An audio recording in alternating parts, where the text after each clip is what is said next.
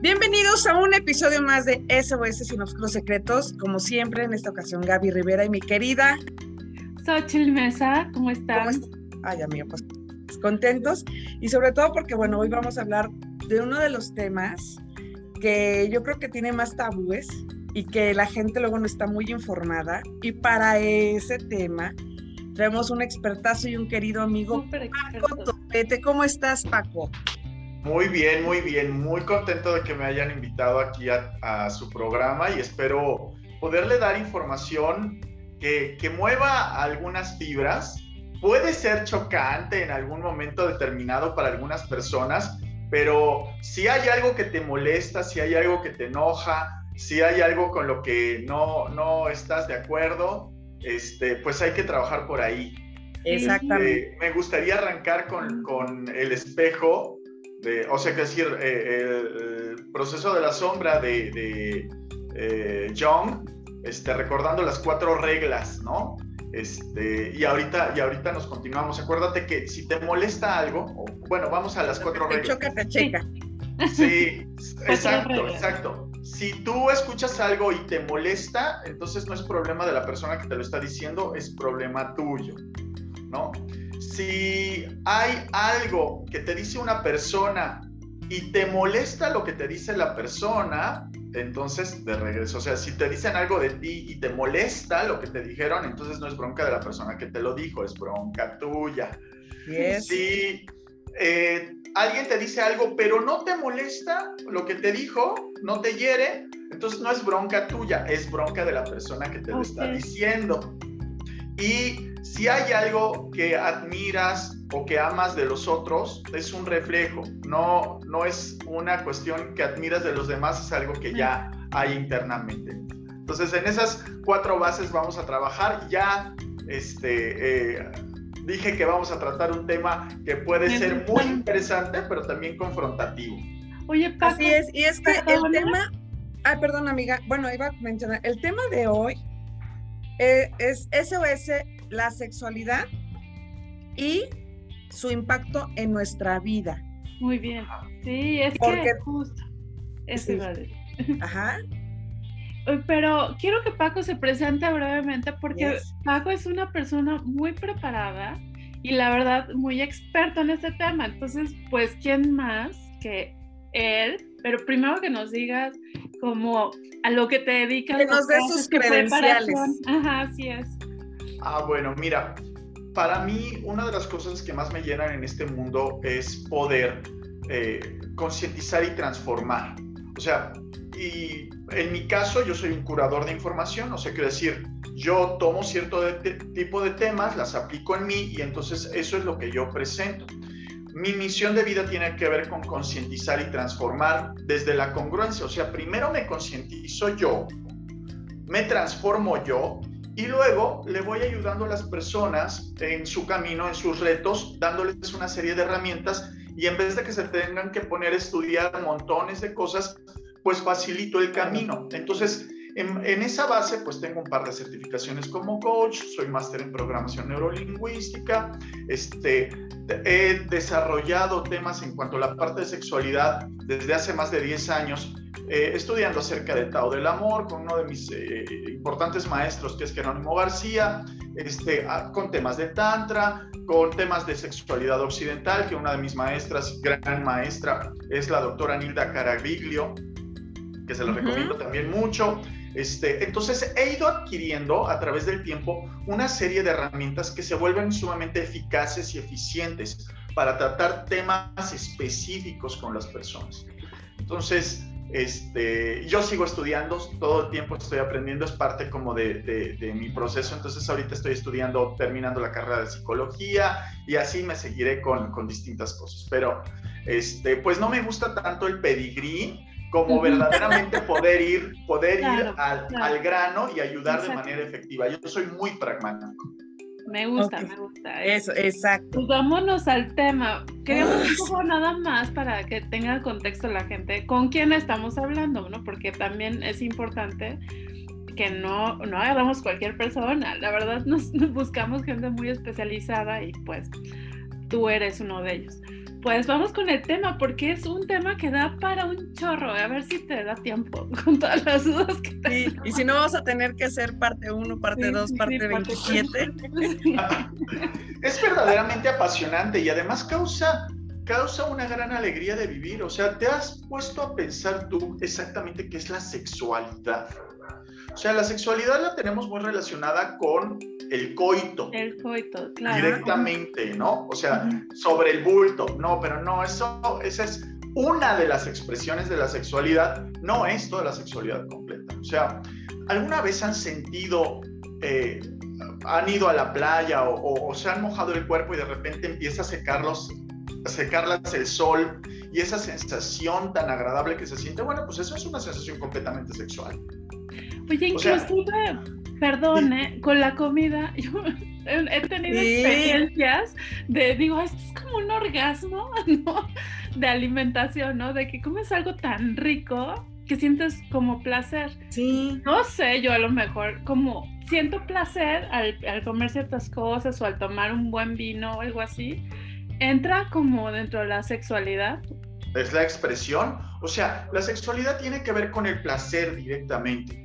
Y, y, déjame decirte que las personas que no sienten placer tienen dificultades. Eh, uno de mis maestros me decía alguna vez, en este mundo puedes caminar por el camino de Eros o por el camino de Tanatos. Son los únicos dos caminos que hay.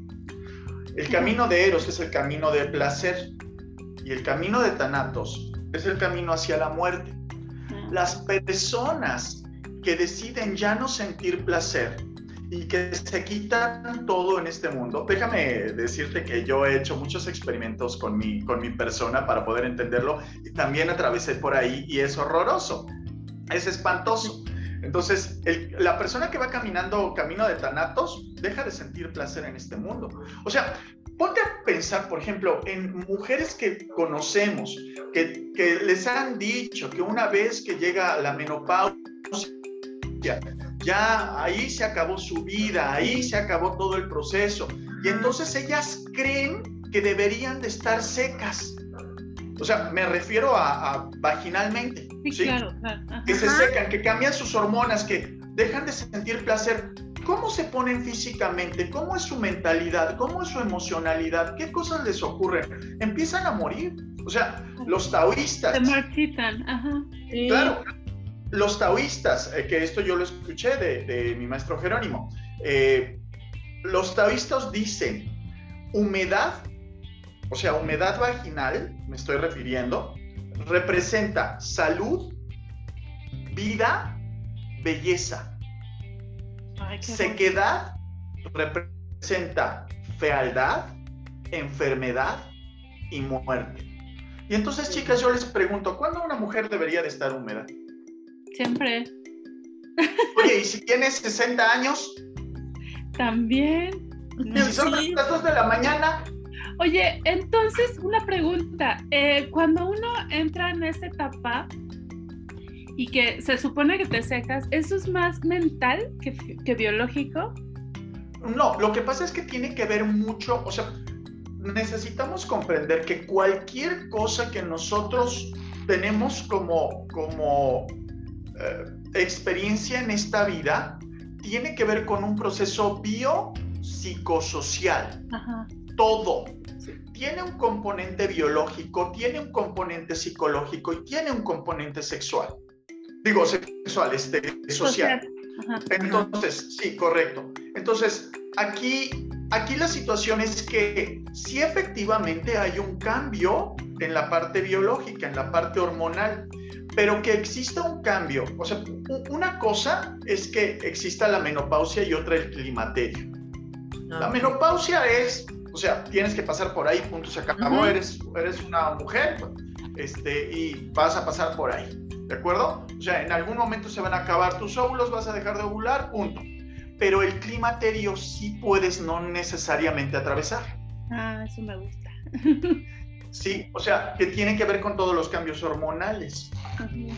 ¿Por qué? Porque si tienes cierto tipo de hábitos, una alimentación determinada, eh, trabajas eh, en tu psique, eh, trabajas con ejercicio, con tu sueño, con la excitación sexual. Y hay además también a lo mejor necesitas este, ciertas hormonas. Hay distintos tipos de, procesos en los que no necesariamente necesitas ponerte hormonas sintéticas. ¿No? Ya hay una serie de, hormonas biodisponibles y demás que, pueden, que pueden tener un efecto este, eh, muy interesante. Pero mucho tiene que ver, por ejemplo, con la excitación. O sea, si tú decides por tus, los procesos psicológicos, ¿no? Y por lo que la sociedad dice, es que cuando una mujer llega a cierta edad, entonces ya comienza a decaer, ya dejó de ovular, este, ya se vuelve vieja. Y tú te crees eso y comienzas con el proceso y ya no hay excitación, pues tu cuerpo dice, ¿no lo quiere? No lo producimos. Pero, ¿qué sucede con las mujeres, por ejemplo? podemos hablar, por ejemplo, de Madonna o de muchas otras mujeres que tienen el segundo aire, que se ven jovencitas, que llaman la atención sexualmente y se abren a ese tema, ¿de acuerdo? No se cierran a cal y canto. ¿Cómo son? ¿Cómo se ven? ¿Cómo se manifiestan en su vida? ¿sí? Pero es una cuestión que traemos acá, ¿no? Entonces, si tú crees que ya valió gorro, pues yo tengo aquí siempre mi varita mágica porque como coach este, tengo mi varita mágica, que es esta, y entonces me dicen, es que no, ya es así, a ah, ting, pues concebido entonces. Si tú crees que es así, pues es así. Entonces, yo ya soy vieja y ya no sirvo para esto. Ah, bueno, pues entonces, pues con tu pan te lo comes, ¿no? Pero si tú dices, oye, pues yo puedo experimentar otras cosas. Es más, yo digo que es cuando se abre la feria de diversiones. Porque como ya no existe el miedo al embarazo, pues, claro. pues, si tú no quieres experimentar, pues no experimentes, es tu vida.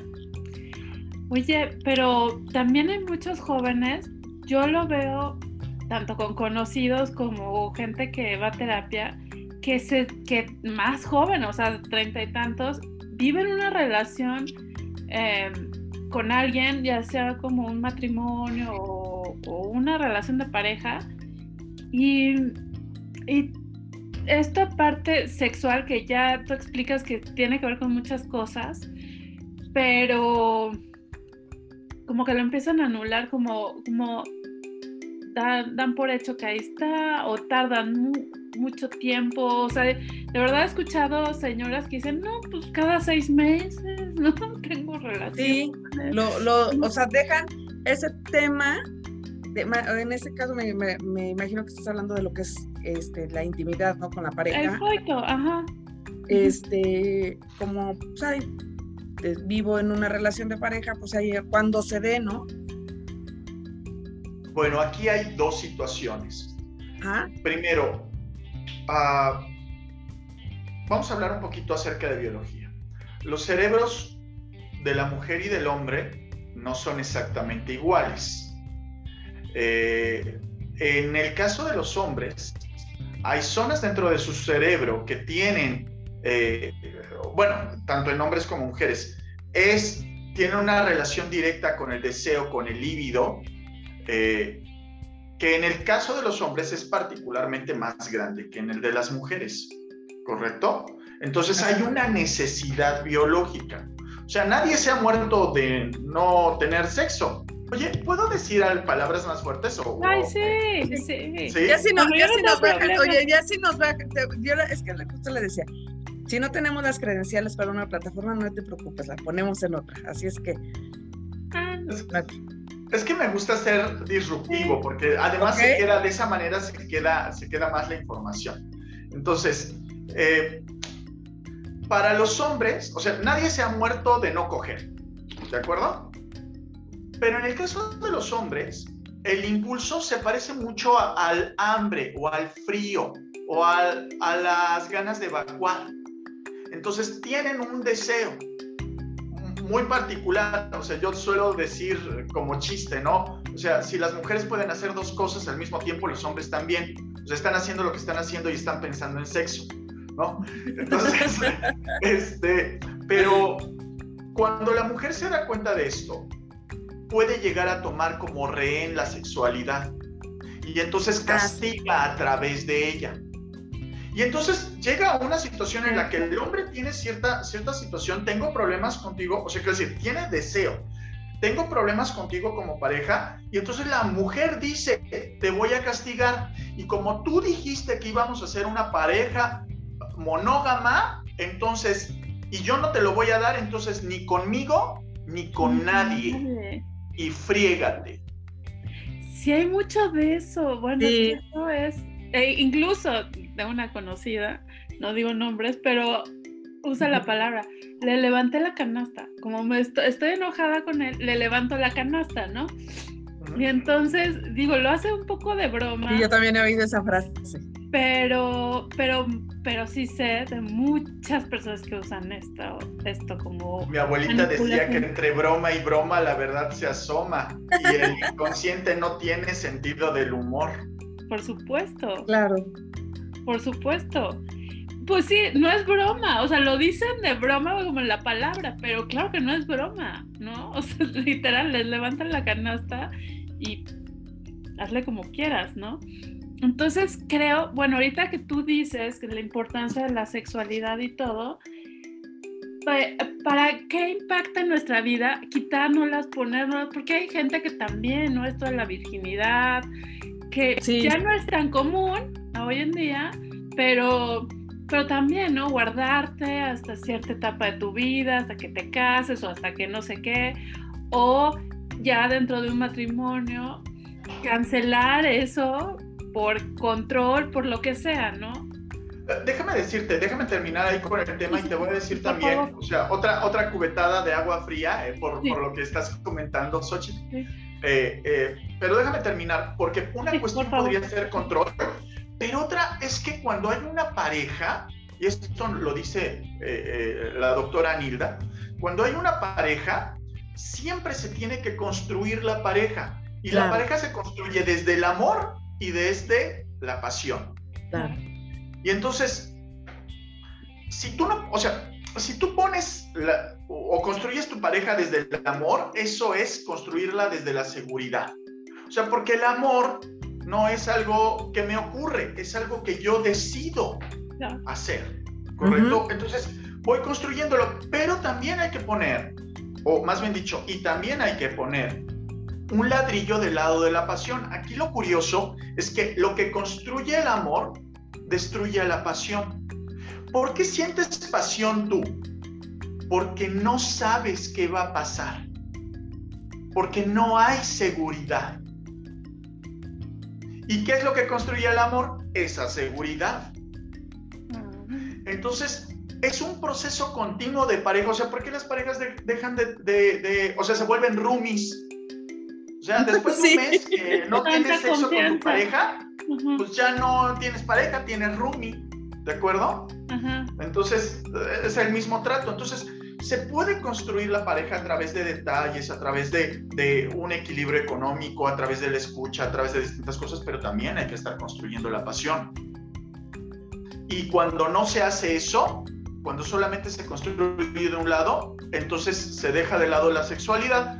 Y usualmente, bueno, es tan importante la sexualidad que muchos de los problemas de pareja provienen de ahí. Claro. Eh, yo aquí, aquí, bueno, tengo una, dos este, cositas que, bueno, he anotado de todo lo que hemos este, escuchado, Paco. Por ejemplo, yo sé de personas que incluso ya en edad adulta y casadas, sobre todo más mujeres, ¿no? Porque creo que en nuestra sociedad todavía las creencias limitantes acerca de la sexualidad, más para una mujer, está, ahora sí que son muchos tabúes.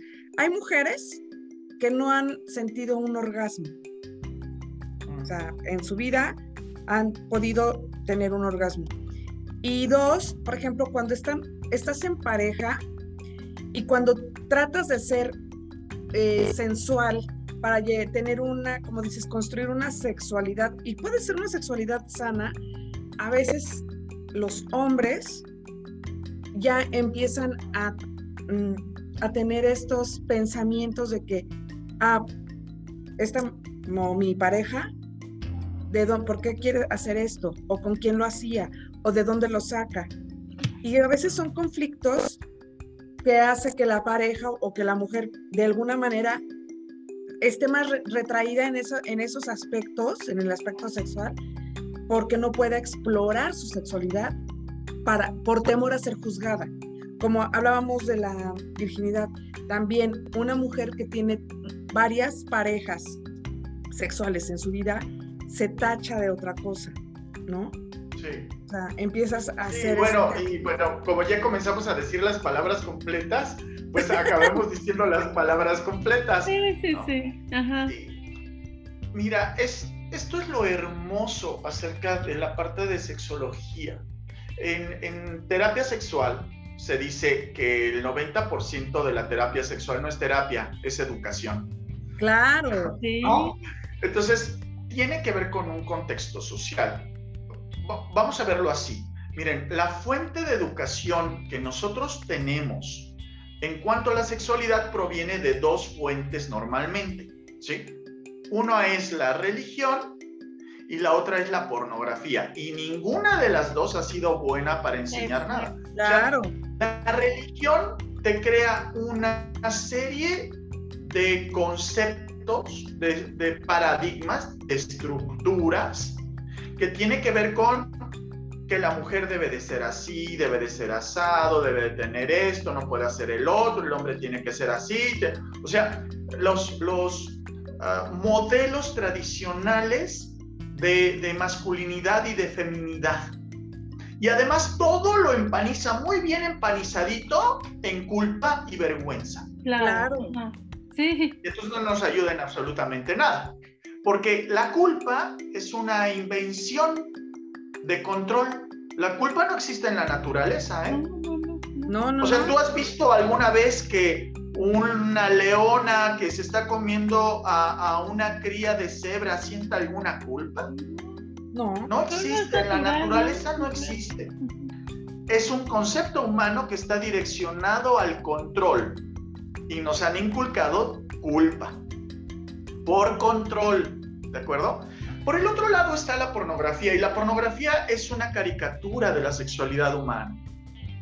O sea, lo que nos presenta la pornografía no tiene nada que ver con la realidad. No. ¿no? O sea, y tú dirás, es que nada más eh, objetiviza a las mujeres, ¿no? Las vuelve objetos a las mujeres. No. Si tú ves pornografía, te vas a dar cuenta de que los hombres no son hombres, no tienen ni cabeza ni pies Nada son más son objetos. Sí, claro. sí, sí, sí. ¿Sí me explico?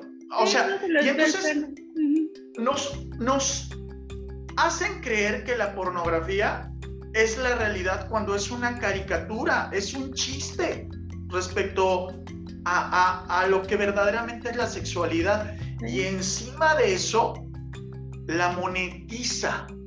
O sea, quiero decir, se vuelve una moneda de cambio. Y entonces, ¿tú quieres esto? Ah, pues me tienes que dar el otro. Entonces, es, es un, además es, ah, como yo vi en una película que se hacía tal cosa, ahora quiero hacerlo con mi pareja y no tengo la más mínima idea de ah, si mi pareja le gusta, si no le gusta, si está interesada.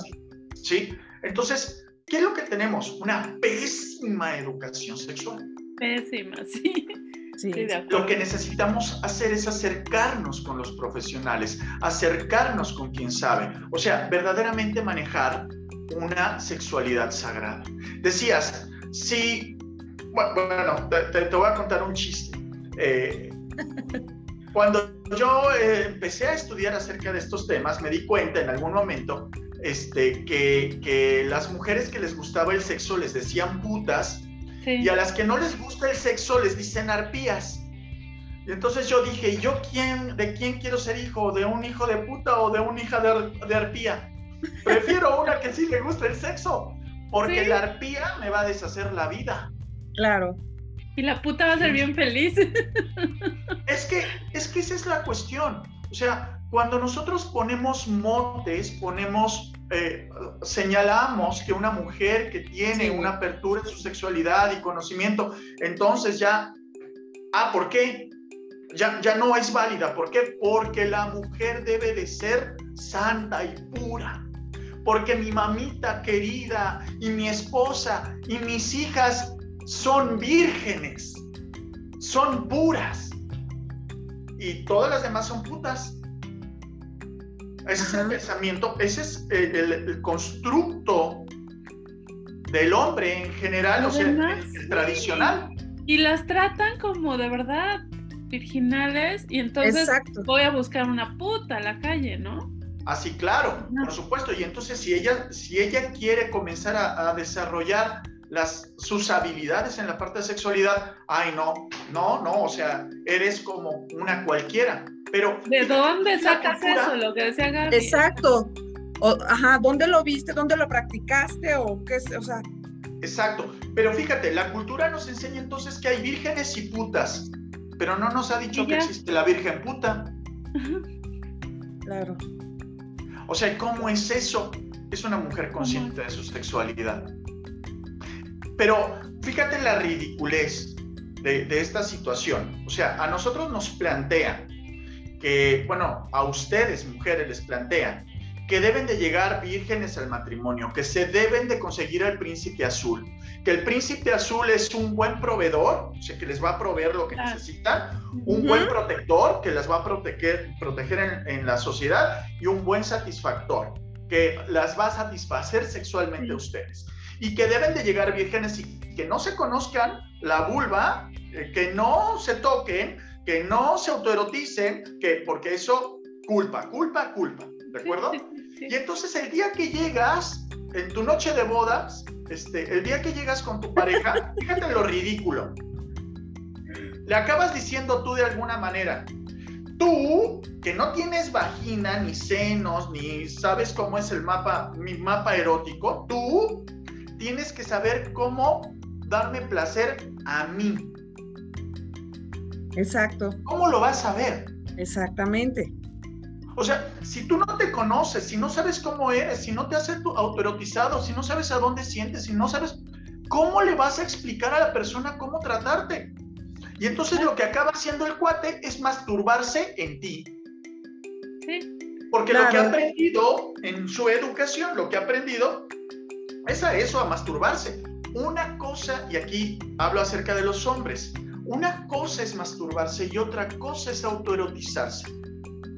El objetivo de la autoerotización tiene que ver con el conocimiento de mi ser, de mi persona. El objetivo de la masturbación es la eyaculación. Y aquí déjame decirte, nosotros los hombres envejecemos y morimos de eyaculación en eyaculación. Perdemos grandes cantidades de energía cada vez que eyaculamos. Así es como nos acabamos. los que se masturban diario. Y en la adolescencia, y en, la, en vez de saber cómo trabajar con esta energía, cómo trabajar con, tus fluidos, con cómo sientes y demás, lo que nos enseña la sociedad es justamente a masturbarnos. Y dato curioso, las primeras promotoras que existen de la eyaculación precoz son las mamás. Claro. Sí. ¿Por qué? Pero es que no sabemos, o sea, yo me declaro, bueno, tengo un hijo chiquito, ¿no? Pero me claro que no sé, no sé, no sé enseñarle. Es que falta educación. O sea, te voy a decir por qué son las primeras promotoras de, de la, del eyaculador Porque les tocamos cuando sabemos que están masturbando. Y entonces eso crea redes neuronales. Claro. O sea, te crea un algoritmo, por así decirlo, ¿sí? Y entonces simplemente sigues, si no eres consciente, sigues el algoritmo. Y entonces muchas de las disfunciones y muchos de los problemas que tienen los hombres tienen que ver con la educación que recibieron y los impactos que estuvieron recibiendo respecto a, distintos temas. Por ejemplo, ¿qué tan importante ahorita, Xochitl, es que tú, le, tú tengas una buena educación? Tú busques tener una buena educación sexual, tú primero, y luego que le enseñes a tus hijos. Mira, tu hijo va a ser educado sexualmente. ¿Por ti o por la pornografía? ¿Por quién quieres? Por mí, obviamente. Entonces tienes que saber. Sí, por supuesto.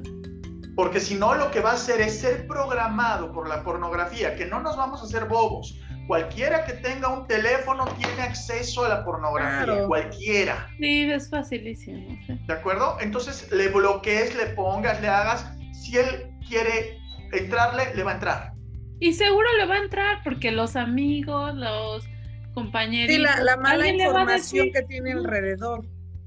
Sin embargo, si tiene la educación suficiente, si tiene la educación correcta, si tiene una comunicación abierta sobre la parte de sexualidad con sus padres y entiende por qué las cosas son y no tienen que ver con prohibiciones, tiene que ver con, con la salud, la higiene. ¿Sí? Tiene que ver con saber por qué hacemos lo que hacemos. No estamos prohibiendo nada. O sea, por ejemplo, un, tema. Los niños pequeños se están descubriendo y normalmente lo que hacen es manipularse, autoerotizarse eh, de cierta manera. ¿Y qué es lo que hacen mamás y papás? Niño cochino, déjate ahí, no te haga. Y entonces crean un bloqueo. Entonces es una prohibición y aparece la culpa y aparece la vergüenza y empiezan a ocurrir un montón de cosas. Pero ¿qué sucede si a, a nuestros hijos sabemos que en qué etapa están? Y les decimos, por ejemplo, está bien mi vida, solo no en público, que a las personas no, no les eh, es cómodo y con tus manitas lavadas, porque si no puedes crearte enfermedades. No hay prohibición, investigan lo que tienen que investigar y se les olvidó, ¿eh? Pero, sí. pero si tú le dices, no te agarres y no te toques, y haz de cuenta que estás diciendo, sigue ahí, o sea, pues ¿qué habrá? ¿Qué habrá? Y ahí están, ahí están, ahí están. Entonces, si nosotros queremos una buena, o sea, quiero decir, que nuestros hijos crezcan de una manera sana, pues lo primero que tenemos que hacer es educarnos a nosotros mismos, porque no nos dieron educación. Exacto, y es lo que te decía, porque hay, hay mujeres en las que ya en edad muy adulta ni siquiera han experimentado eso, o sea, cómo van a transmitirlo, sobre todo a sus hijos, porque creo que en esta parte de géneros es pues que el papá les explique, ¿no? O como son hombres, ellos van a saber. Pero tampoco saben, ¿no? Exacto, exacto. O peor aún, amigas, a, a, las niñas, ¿no? O sea, que yo sí, por ejemplo, confieso que la verdad es que yo no tuve este tipo de pláticas con mi mamá. Y mucho tiempo después tuve que estar, como dice Paco, investigando cosas así. Pero a, lo que voy aquí, Paco, es que, bueno, ya hablaste de algunas cosas y situaciones y, este, que pueden pasar. ¿Qué impacto tiene el vivir una sexualidad sana en tu vida en cualquier aspecto? Porque ya mencionaste algunas cosas. Por ejemplo, se me venía a la mente, cuando tú le prohíbes al niño que se esté autoexplorando, esto de darle la información de que no se haga en público, luego por eso existen nuestros hombres exhibicionistas, ¿no? Que les excita esta parte de, pues, a ver, como a mí me prohibieron tanto, quiero que me vean, ¿no? Que hay, muchas personas o hombres o mujeres incluso que, que lo hacen. Pero ¿qué impacto tiene toda esta parte de la sexualidad en tu vida? O sea, yo creo que como, y lo repito, como dice mi maestra, la doctora Nilda, es que hay que comenzar por comprender que la sexualidad no es parte de la vida, es la vida misma. Así es. Entonces, todo en nuestra vida tiene que ver con la expresión de la sexualidad, todo. Entonces, una vida sexual sana, el yo tener mis autos eh, eh, en buen equilibrio el autoconcepto, la autoestima, ¿no? Autoconocimiento. O sea, el tener yo una sexualidad sana significa que estoy presente, que estoy conmigo, que, me, que soy libre, independiente. O sea, cuando tú eres dependiente y entras en una relación, te vas a conseguir a alguien también dependiente. Claro. ¿Sí? Y entonces, si hay dos dependientes, son dos niños a donde va a haber drama. La única manera de poder llegar a la interdependencia es que primero trabaje yo conmigo, que yo me conozca, que yo me disfrute, que no requiera de los demás. O sea, si yo requiero de alguien algo, lo que voy a hacer es convertirme en un limosnero voy a estar pidiendo que me den. ¿Sí me, me explico? Y la gente no me va a dar lo que yo quiero, me va a dar lo que pueda. Claro. Y en ese momento me convierto en un limosnero. Entonces, para poder ser independiente, necesito proveerme a mí, protegerme a mí, satisfacerme a mí. Y en esa libertad podría tener el chance de encontrar a alguien que esté también completo y que sea un adulto. Y entonces cuando se encuentran dos adultos, no es que estén juntos por necesidad, es porque están juntos porque quieren. Y entonces salen chispas, hay magia. Y necesitamos considerar que todas las relaciones tienen fecha de caducidad, todas. Algunas parejas logran pasar grandes cantidades, o sea, mucho tiempo juntas, pero porque se están reinventando, ¿eh? O sea, porque no son las mismas personas de hace cinco años. Y en esa evolución estás con otra, otra persona diferente, por así decirlo. Pero todas las relaciones tienen un inicio y tienen un final. Claro. Y entonces es mucho más fácil llegar al término de las relaciones cuando yo soy un, un individuo adulto e independiente que cuando estoy dependiente. Entonces las relaciones son más sanas. Porque ¿Cómo influye eso en mi vida? Eh, iba, iba a comentar eso, perdón que te interrumpa tantito. ¿Por qué no es necesario terminar una relación y terminarla con drama? O sea, eh, tenemos, como dices, esta programación o, o, esta de que vamos a terminar y si vamos a terminar, vamos a terminar mal, ¿no? Entonces, creo que es muy, muy cierto lo que dices, cuando una relación ya cumplió lo que tiene que cumplir, es lo más sano y lo más, ahora sí que más maduro terminarlo de, de una manera cordial, sin necesidad de llegar a ser un problema, un conflicto o como lo hemos visto y lo hemos platicado aquí en varios episodios. Hay relaciones que terminan y que pasan años y no se superan. ¿No? Pero ya estás hablando de que estás tratando con un adulto. Si me explicó, una persona que puede tener, terminar una relación y puede terminarla en paz, en armonía, es un adulto. Claro. Pero pues yo conozco niños de 70 años. Sí, sí, sí. Ay, sí. De 50. Sí. Entonces, la cuestión es, y siempre va a ser este el tema, ¿cómo me desarrollo yo? ¿Cómo aprendo yo? ¿Cómo me descubro yo? O sea, tiene que ver conmigo. Antes de hacer nada allá afuera, tiene que ver primero cómo soy plena, pleno yo en mi sexualidad. ¿Cómo soy? O sea, ¿qué sucede si soy sano sexualmente? Pues es que la sexualidad es la principal fuente de energía que tenemos para hacer cualquier cosa. La sexualidad es la fuente de belleza, la fuente de juventud, la fuente de, longevidad, según los taoístas y también en Occidente, lo decía Wilhelm Reich y, sus discípulos.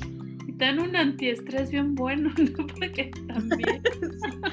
Oye, por eso luego vemos, oye, y hay una frase, ¿no? Que, que luego dice, y se va mucho entre mujeres, ¿no? Que dicen, traes una cara de malcogida, que no, y habla de una mujer que está totalmente estresada, hasta amargada, y luego dices, como dices, oye, pues sí, es un antiestrés muy bueno. Sí, fíjate, una de, los, una de las cosas interesantes es que una mujer conectada, una, una guerrera, una diosa, una hechicera, es una mujer que tiene orgasmos continuamente. Es una mujer que vive en el placer, pero fíjate, no persigue el orgasmo. Eso es bien chistoso porque el que diga, el que una mujer diga, es que necesito tener orgasmos y empieza a perseguir el orgasmo, va a ser lo que la ponga tensa. O sea, y el orgasmo no llega a través del estrés. Sí, claro. Entonces, es una persona que se está erotizando de distintas maneras. Los taoístas, por ejemplo, recomiendan el uso de huevo vaginal y el huevo vaginal con falda y sin bragas. O sea, que las mujeres que están conectadas... Estamos apretando a... Deberían, deberían de mantenerse eh, este, usando faldas, faldones y no utilizar ropa interior. Mm. Pero bueno, eso no es nuevo. Las eh, mujeres tradicionales, así es como viven. O sea, si tú te pones a ver las indígenas de nuestro país, no usan ropa interior, ¿eh? Usan distintos faldones y demás, pero están conectadas a la tierra. Pero están conectadas de distintas maneras y están, y están tomando, tomando esa energía. Y son mujeres de sabiduría. Sí, sí, sí, es verdad. Pero, nosotros ya no, la, la braga, el pantalón. No es que sea malo el pantalón, ¿no? Pero tienes razón. Sí. Lo que pasa es que tiene distintas funciones, o sea, igual que por ejemplo el brasier tiene distintas funciones. En, las, ah, para nuestras abuelas, bisabuelas, ellas no usaban brasier. Un dato curioso, y hay libros al respecto, ¿eh? Todo lo que te aprieta en esta parte de aquí puede causarte cáncer. O sea que el uso del brasier no es recomendable.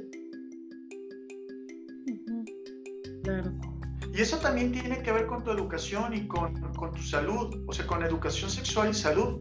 Ah, pero sal, o sea, a mí me, a mí me encanta, me, fascina, porque en, todo este caos con, con la pandemia y demás, muchas mujeres decidieron que ya no iban a usar brasier porque estaban en sus casas y ahora para regresar al Brasil, cuando tienen que salir, sufren, sufren porque dicen, no, o sea, es que esto no, esto es antinatural. Es que la verdad, yo, yo si llego a mi casa, lo primero que hago, bueno, lo segundo, me quito los zapatos y el Brasil. O sea, para mí es liberador. Sí, siempre. Es saludable.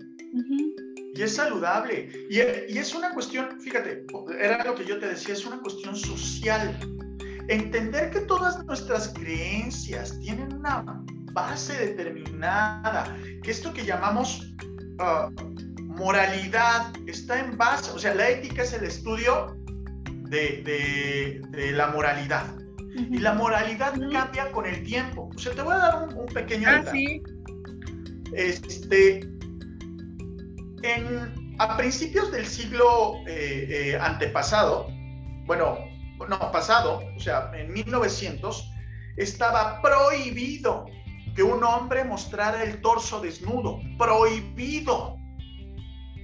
Y luego, en los 40, 50, o sea, tuve los trajes de baño de todos los hombres en, a principios del siglo pasado y todos son con camiseta, nadie se, este, quita la camiseta. 40, 50 empieza, eh, se quita la camiseta y se empieza a normalizar el torso desnudo de los hombres, pero no podía, o sea, a principios del siglo no se le podían ver los pezones a un hombre, era, era, no era moral, ¿sí? Entonces en los 50 se empiezan a aparecer esto. Todos los hombres se quitan la, la, camisa y enseñan, enseñan los pezones y el torso. No, algunos sí y otros se siguen, o sea, actualmente unos no se quitan la camiseta por ninguna razón, motivo o circunstancia. Claro. Pero ¿y entonces por qué son tan agresivos los pezones de las mujeres, los senos de las mujeres? Bueno, hay veces, hay gente que hasta se asusta de que la mujer mamante en la calle. Claro, por supuesto. Sí. Entonces, esta moralidad sabemos que puede cambiar y puede haber una normalización en que las mujeres que lo deseen, como lo se hace en Europa, ¿no? Las mujeres que lo deseen pueden estar toples. O sea... Pero fíjate, la diferencia yo creo es que ahorita que decía, por ejemplo, Xochitl, cuando amamantas a un bebé, ¿no? Que es, muchos se escandalizan, es porque incluso la mujer lo hace con pena o ya con este sentimiento de, de culpa y por eso permite que la demás gente de alguna manera lo, pues, lo vea mal, ¿no? Como dices, es de, de acuerdo a nuestra mentalidad, ya quiero ver ahorita en una playa donde digas, ah, pues voy a estar topless, sin tener esta culpa. O sea, no, eh, sin importar lo que me diga la gente, pero si yo me siento segura y sin tener este sentimiento de culpa es lo que yo voy a transmitir y pues ni modo, me vale, ¿no? Pero sí creo que eh, socialmente, sobre todo, bueno, no sé si en otras, pero aquí en México, en ese aspecto sí estamos muy limitados, tanto hombres incluso como mujeres. y regresamos al tema. Estamos tocando este tema justamente por cómo es la construcción, cómo son mis creencias. ¿Qué, o sea, qué doy por hecho? Que no necesariamente es así. ¿Sí me explico? O sea, las, las, dependiendo de la necesidad, dependiendo de, de eh, la conveniencia social, se ponen y se quitan reglas.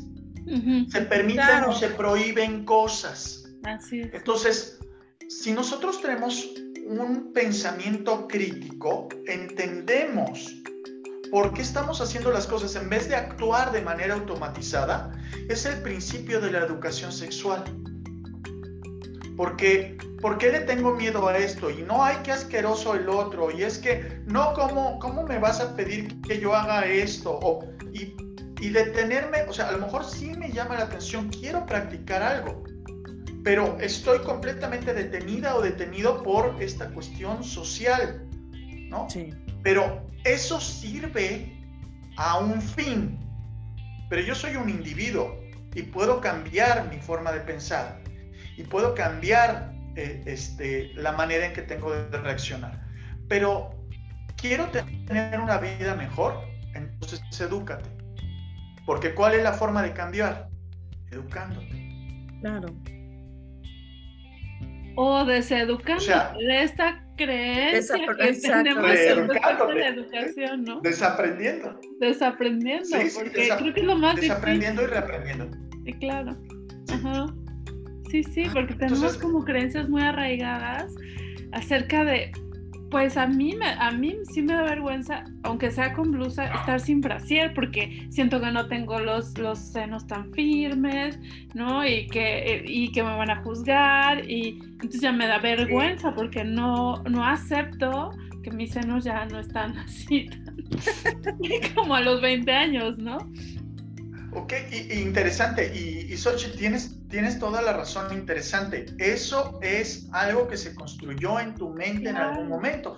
Fíjate, en los gimnasios es algo, algo curioso, porque tiene que ver con un cierto rol, tiene que ver con que tu aspecto te permite establecerte, o sea, como mujer, establecerte en cierto nivel Claro. porque tú vas a un gimnasio, digo, ahora ya estamos, pero bien fregados, porque este, hasta en los gimnasios de hombres ya hay separaciones, pero antes, en los gimnasios de hombres, en las regaderas no había separaciones, ¿no? Y en, las, y en el de las mujeres sí.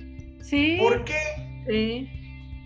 por Porque la es para que no me juzguen, es para que no me vean, es para que no me vaya a señalar otra mujer.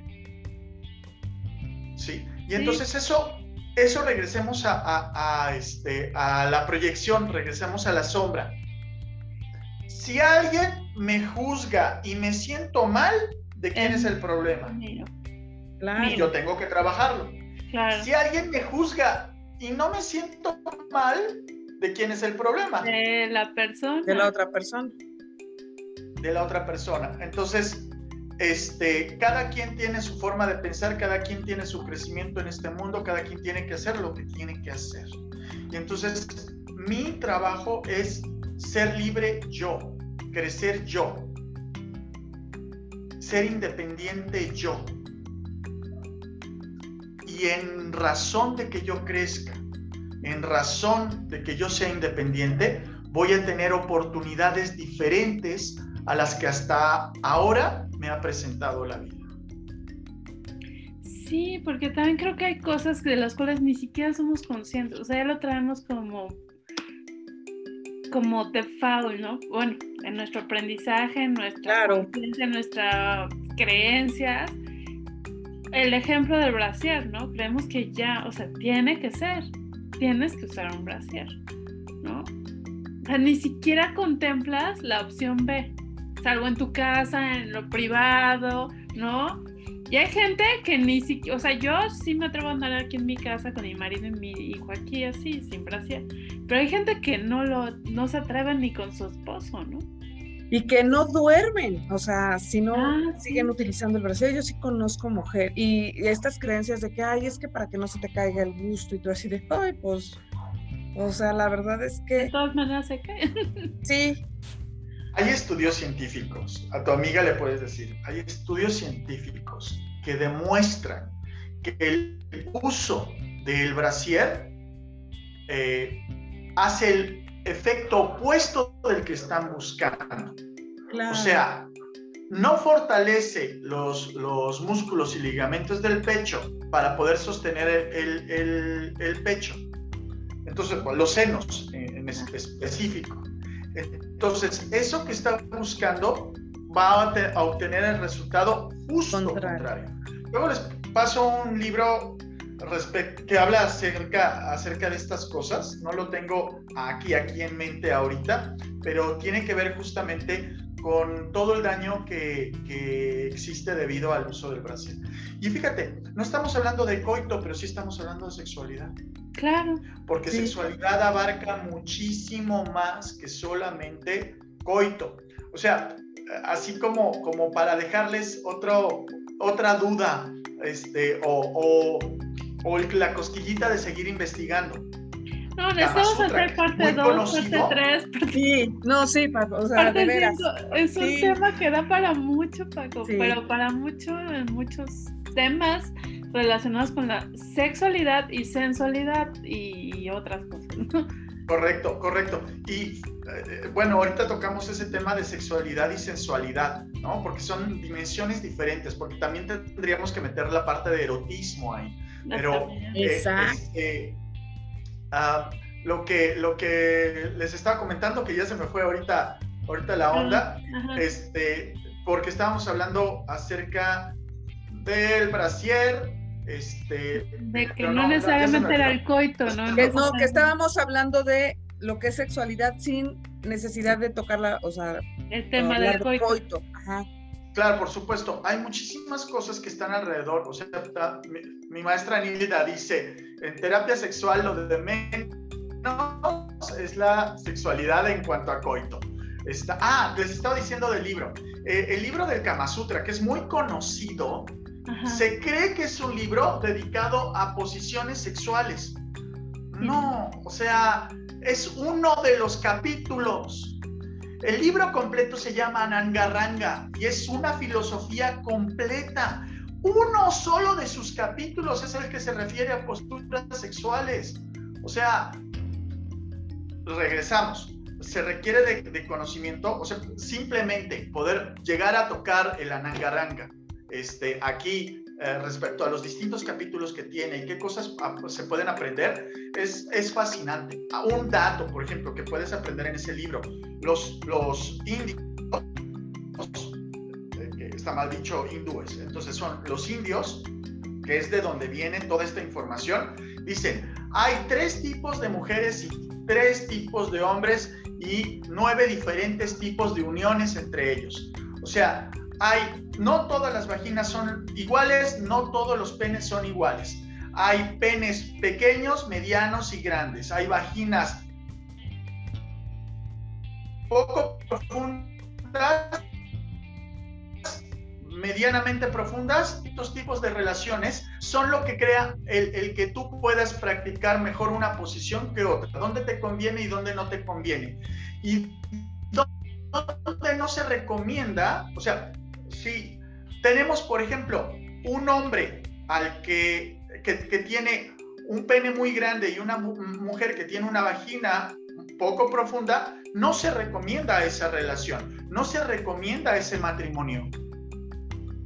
¿Sí Entonces, claro. Ah, hay, y, hay muchas más, mucha más información en el libro, en el que puedes decir, ah, caray, este, o podríamos hablar de tamaños, podríamos hablar de, de, algo muy interesante. Los hombres pueden desarrollar la máxima capacidad, igual que, el pene, digo, igual que un músculo es un músculo y puede desarrollarse, el pene pueden hacerse cosas para que se acabe de desarrollar en su totalidad. Y los hombres normalmente tienen un problema ah, respecto a su tamaño. Entonces, y no solamente a su tamaño, hacia su propia masculinidad.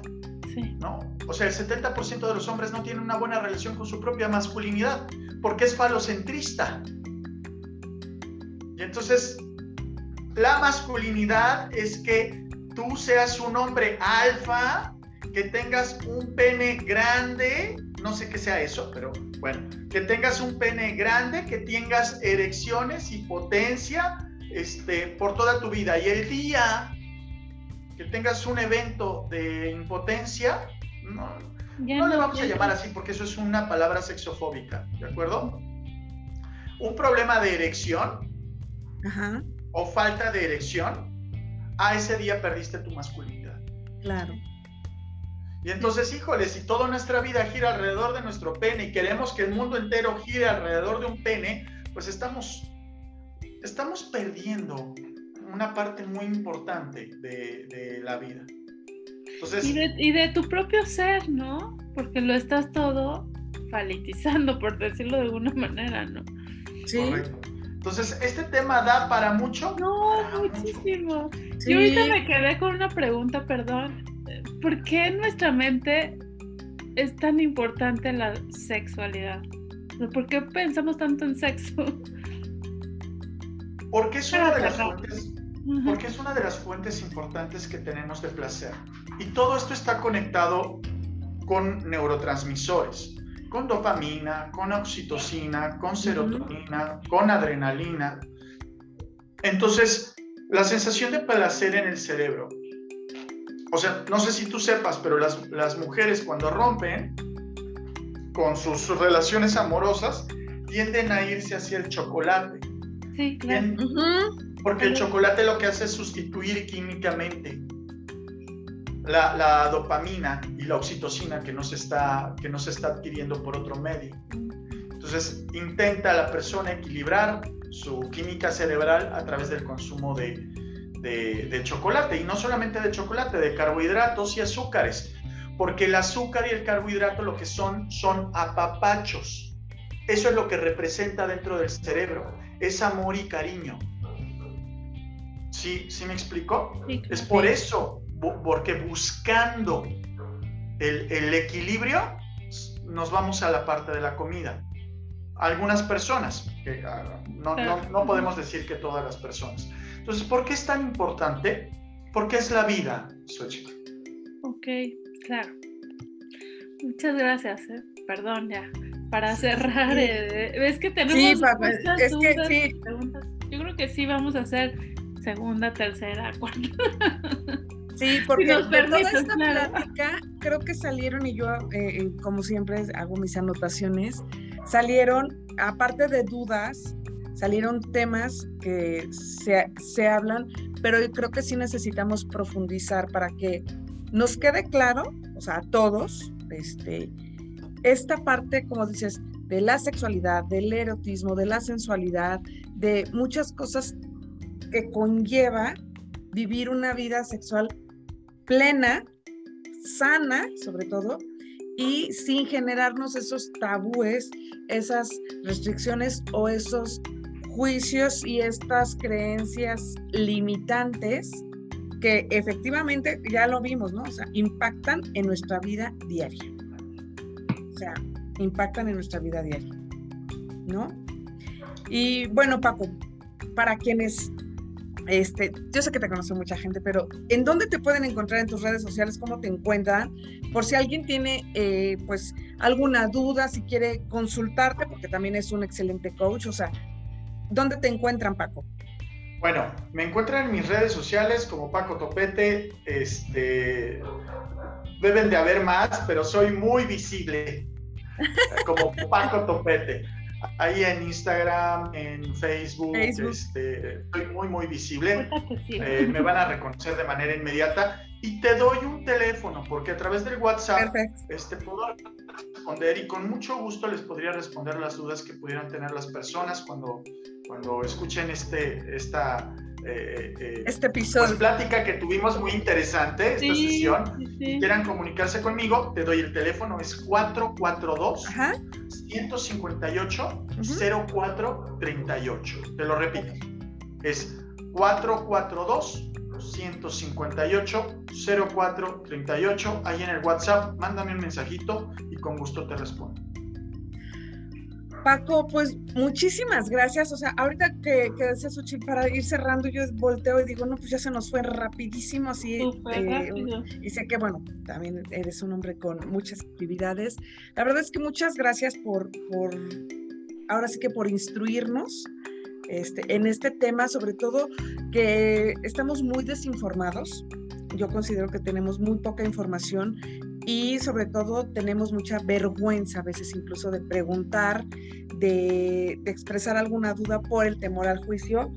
Sí, efectivamente, como dice Xochitl, yo creo que va a ser parte 2, parte 3, parte no sé, este, pero la verdad es que muchísimas, muchísimas gracias, amigo, por, por otorgarnos. Ha sido, ha sido un placer poder servirles y poder cumplir también con mi misión de vida. Les deseo que tengan un día maravilloso, una buena vida. Sí, muchas, gracias. muchas gracias. Y bueno, esto fue un episodio más de SOS. Síganos en nuestras redes, en YouTube, en Spotify y en Facebook e Instagram. Nos vemos la siguiente, amiga. Muchas gracias. Gracias, nos vemos.